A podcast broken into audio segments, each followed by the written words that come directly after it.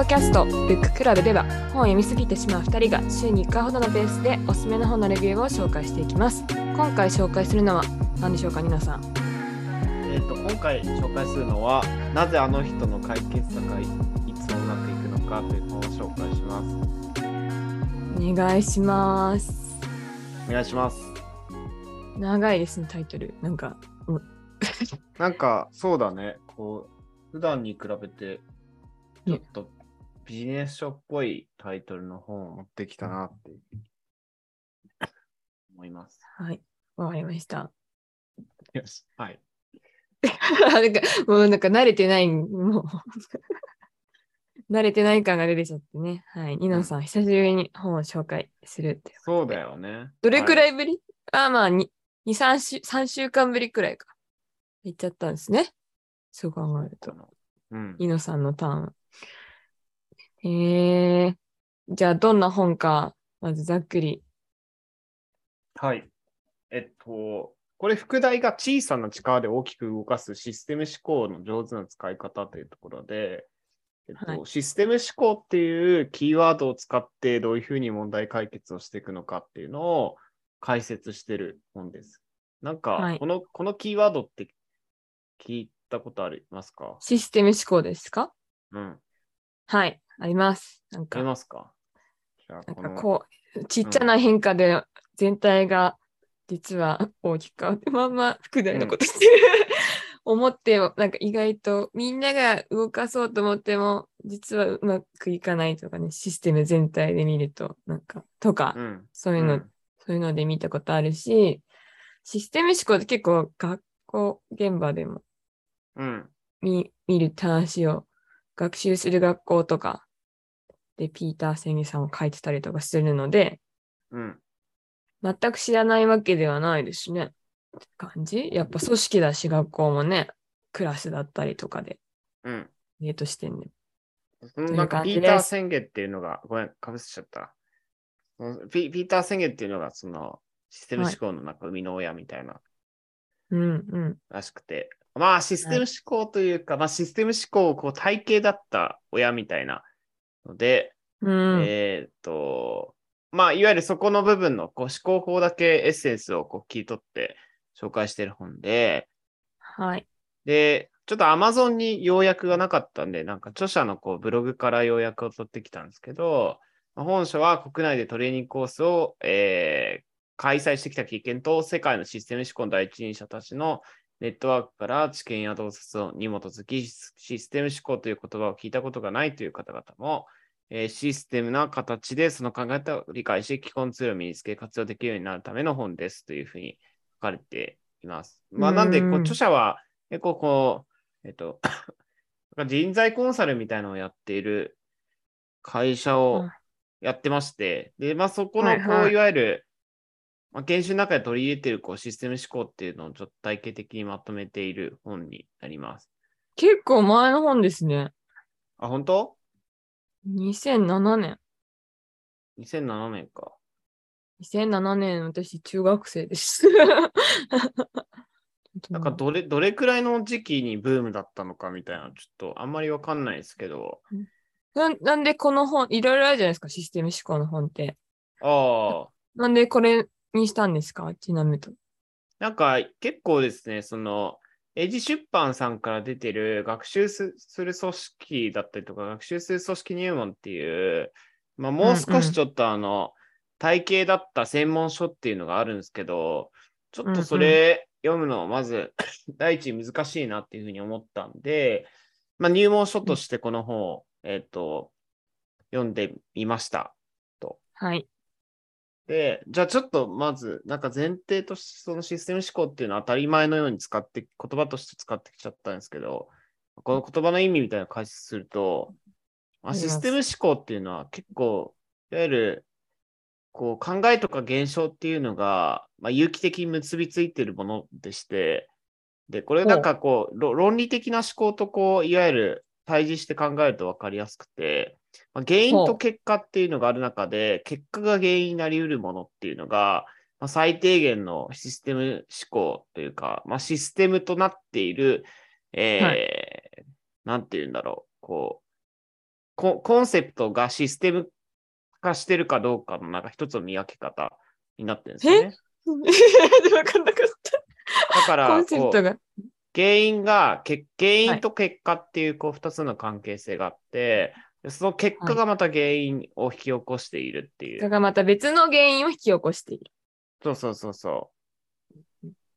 で、ちなみにこの宣言っていうのはもう一つ前提として共有しておくと、その、まあ、し MIT スローンっていう、まあ MIT のこうビジネススクールで、えっ、と、はこうまあ組織論とか、あとはこういったなんかこう、うんとまあ、シシステム理論とか、まあ、システム理論っていうこうセオリーを使って組織をどうこう変革していくのかっていうのを考えていく分野で結構第一人者みたいな人がいて、うん。そういう人が割となんか提唱してる理論です。で、ただシステム理論自体は、うんそうそうそう、システム理論自体は何回かちょっと話したんですけど、複雑系とかまあ社会学から生まれてる理論でして、うんうん。もっと言えると、こう生物、社会学の前は生物学だったりするんですけど、うん。なんで、こう独自に組織論から生まれた体系値ではないっていうのが、まあ、背景になっています。あか組織論単体で生まれたんでなく、そういう生物だったりとか、うん。社会学とかの知見がベースになってある理論そうそうそうそことですね。う。うん。で、それは原因と結果、原因と結果っていうのが何回も繰り返された結果もあるものの原因になっていくっていうループのそういう有機的なつながりによってありとあらゆる事象が起きているよって説明しているうん。理論ってことですか？そう。もう少はいし具体的な例で話すと、えっと、あ、いいね。ストレス溜まるとタバコ吸うじゃないですか。まあ、タバコ吸吸う人もわないいますよね。あ あ、いますね。そういう人もいらっしゃいます。うん。はちょっと、タバコ吸うとよりストレス溜まるじゃないですか。で、またタバコ吸うみたいな。吸いたいってなるらしいですからね。私は知らないですけど。吸いそうたいっそうそうてなりますおおさお酒とかも一緒ですよね。だから、まあ、そういうその、なんて言うんでしょう。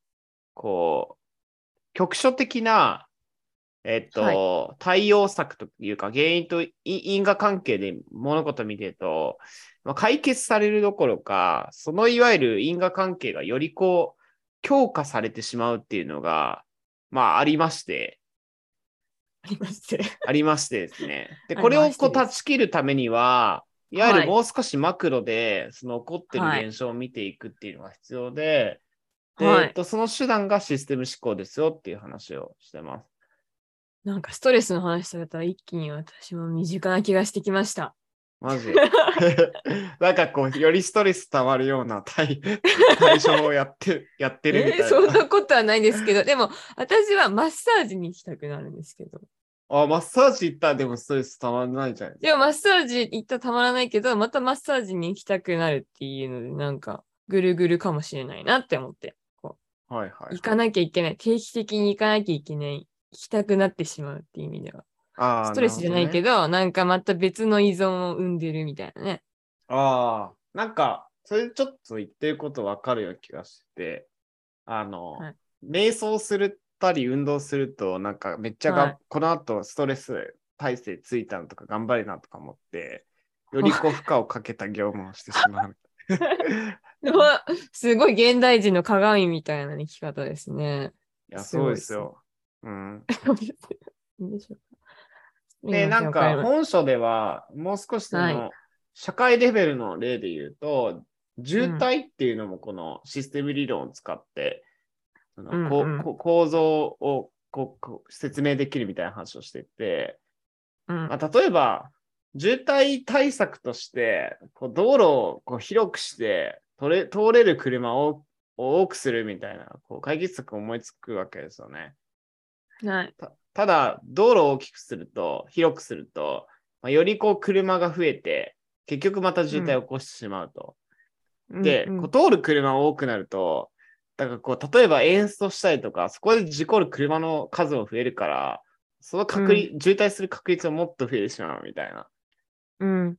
で、じゃあ、これをちょっと一歩引いて、うんえっと、まあ、その連鎖を断ち切るために、えっ、と、まあ、車からバス通勤に切り替える人を増やすとか、あとは、えっ、と、車の制限速度を、えっ、と、抑えるとか、えっ、と、まあ、車を通れるこう数を、こう、なんていうの、まあ、減らすのはダメか。まあ、どこに障害物を置くとか、なんかこういろんな対応策をすることによって、えっ、と、渋滞をこう取り除く、根本的な原因を取り除くっていうのは必要ですよ、みたいな一つ例として、うん、ん載せていました。うんうんうんそう、だから一つこう考え方としてシステム的に考えられてないことによって、まあ、根本原因が取り除かれず、何かしらのこう、次の問題であったりとか、同じ問題がより引き起こされてしまうみたいなのがね。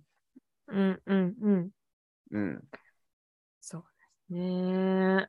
まあ、簡単に原因だって一個思って、一個前の原因に戻るよりか、全体として引いてみるってことがそうそうそうそできる。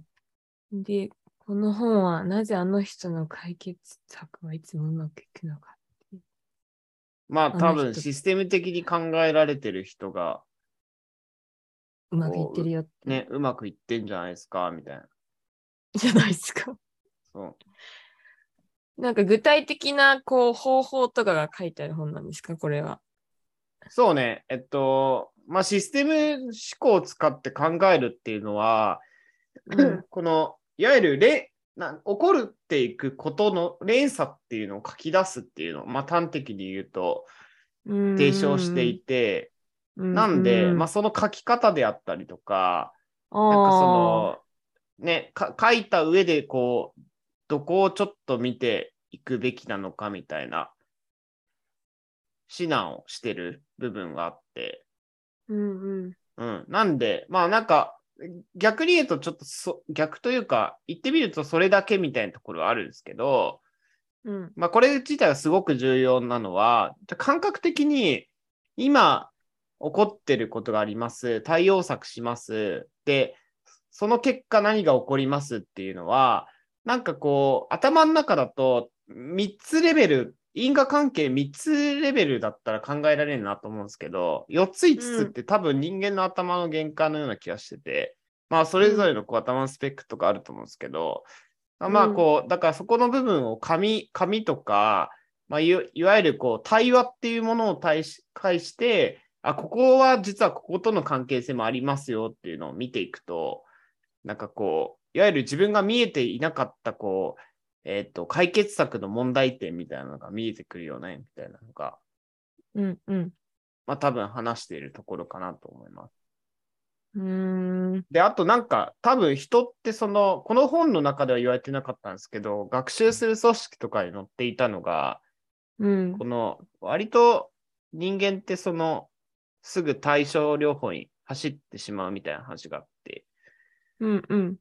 なんか、これはなんか、なぜかというと、楽に現実の認識を、その対処療法に走ることによって歪められるからみたいな。耳耳が痛いです。直接耳に語りかけられてます。耳が痛いです。そうそうそうはい。はい。だからなんか、えっと、自分の生活をどうにかしたいっていうので、自己啓発とか サロンビジネスとかになんで急にセリフみたいな。うみたいなところは いは、なんか、根本原因っていうのがあるけど、なんか、それに対するこう 解決策は思いつかないから、でもそうですよね。本当にね。なんか、うん。なんですか？やっぱ、全部円安のせいだってなったらどうしたらいいみたいになっちゃうそね、そうそうそう。信じれば、なんかどうにかなとかね。なんか、なんか最終的にそういう因果関係を追い求めて、あ、この、ね、システム思考で考えてたときに、うん。なんか、究極原因みたいなの、なんか、が変えられなかったら辛いですよね。自分が変えられる範囲のことじゃなかったら。そしたらどうしたらいいんですか？ちょっとそこまでは書かれてないんですけど、でもな、多分なんかいくつかのこう解決、解決策っていくつか出てくるじゃないですか。でも多分その中、うん。なるほど。どっかの段階の原因に、で切り込めばいいのか。そのあ自分ができる範囲の。そうそう、部分最適でもいいと思うんですよね、そこは。そういうことか。うん。でも根本多分システム思考の多分究極原因この世界だからみたいな、なれそうですもんね。なんかうん、車があるからだみたいな。その渋滞の話にしても。車ああ、そうそうう。そうそうそう。それは無理じゃん。やっぱり。無理無理無理。無理。その間のやつをつつける範囲のを探してみようってことですよね。そう、おっしゃる通り。うん。あさあ、あの、あともう一つ難しいなと思う部分は、そう、はいはいあくまで見えてる範囲でしかシステム的に考えられないっていう部分があって、これはなんか、そのハーバード・サイモンっていうそのノーベル経済学賞とか言ってるんだけど、その、まあ人間ってこう古典経済学だと合理的なこう主体だと考えてきたけど、まあうん。実はこう人間っていうのは限限定合理性を持った主体だよねみたいな話があって、うんうん。まあこれは、えっと、限定合理性の意味自体は、その人間が判断できる合理性っていうのが、やっぱりこう限界があると。持ってる知識とかね、あの、うんうん。キャパとかもね、限られてるから、必ずしもうんうん、こう、すべてベストな、こう、合理的な、こう、意思決定、判断、行動できるわけではないと。うん。だから、その中で、ただ、見える範囲は広げてもいいよねっていうところはあって、うんなんかそれが、うんこう、システム思考なんだよね。うんうん。うん。なるほど。なんか私、システム思考の本でずっと積んどくしてるのが、うん。この著者の方が訳してる、あの、世界はシステムで動くっていう、ああ、メラ・メドウズの本。これね、読んだとき感動したわ。世界100人、あどうそれ、読みたいなって思って読む読んでな読めてないんですけど、要はこれ、表紙が氷山に、ね、なってて、うん。この、要はみんな氷山の見えてる部分しか見えてないけど、こうんの一体をどう見るかみたいな話ですよ、そうだねなんか、なんか、その、なんだろう。まあ、こう、いいわゆるこう社会で起こってる問題は、どこどこのせいだみたいなね。はい。うん。うーん。だから、表面的に見える出来事じゃなくて、ごめんごめん。じゃなくて。なんかその、下にね、こうパ、パターンがあるから、そのパターンを、って何なんだっていうふうに考えていかなきゃいけないみたいな。いや、私もそうしようと思いました。うん。そうします、と言ってね。なんかその、カーネマンのファーストスローじゃないけど、やっぱり、早い思考というか、なんかこう、なんとなく人間って直感で判断しやすいみたいな。まあ、すうん、はい。てね、一回一回考えてるわけにはいかないから、え、ファストスルーも読みました？読んだ読んだ。おー。うんじゃあそう次そう。回。まあまあ、ざっくり言うとそう、そういう話よ。その、なんか、人間ってその、熟慮した、こう、いわゆる思考プロセスと、なんかパッてこう判断できる、判断する思考プロセス2種類あって、はいやっぱり、こうの、脳のリソース的にやっぱり直感ベースで判断していく方が楽だから、まあ、そっちのうん判断しやすいですよっていう。うんうんうん。うん。それか、それくらいかなって、そ人から聞いてそうだっていうふうに解釈をして、そのままになってます。うん。えーまあ、あれ、あれちょっとね、学術的にどうなのかみたいな、なんか、あったりはするけどね。うーん、でも結構、今、心理学の勉強してると、その、統制過程と自動過程みたいなのがあるんですよ。うん統制過程ってコントロールで、だから多分、あーあの、よ要はじっくり考える過程があるけども、それは脳のリソースを取る。で、自動過程っていうのは、これ、あこれみたいなステレオタイプで判断するとか、そういうのですよね。うん。脳のリソースは取らない、瞬時に判断する。この両方に人間が使ってるみたいなのでは、だから心理学では結構言われてることな気がしますけどね。それ、ファスタースロ言い換えてだけかな。ー。あ、す言い方だけかもしれない。うん。読んでないので言えないでまあ、すけど。ちょっと詳しいことはわかんないですけど、うん、僕もの勉強会の時もその話出てきた。僕もうんそうですね。今日はシステム思考の話。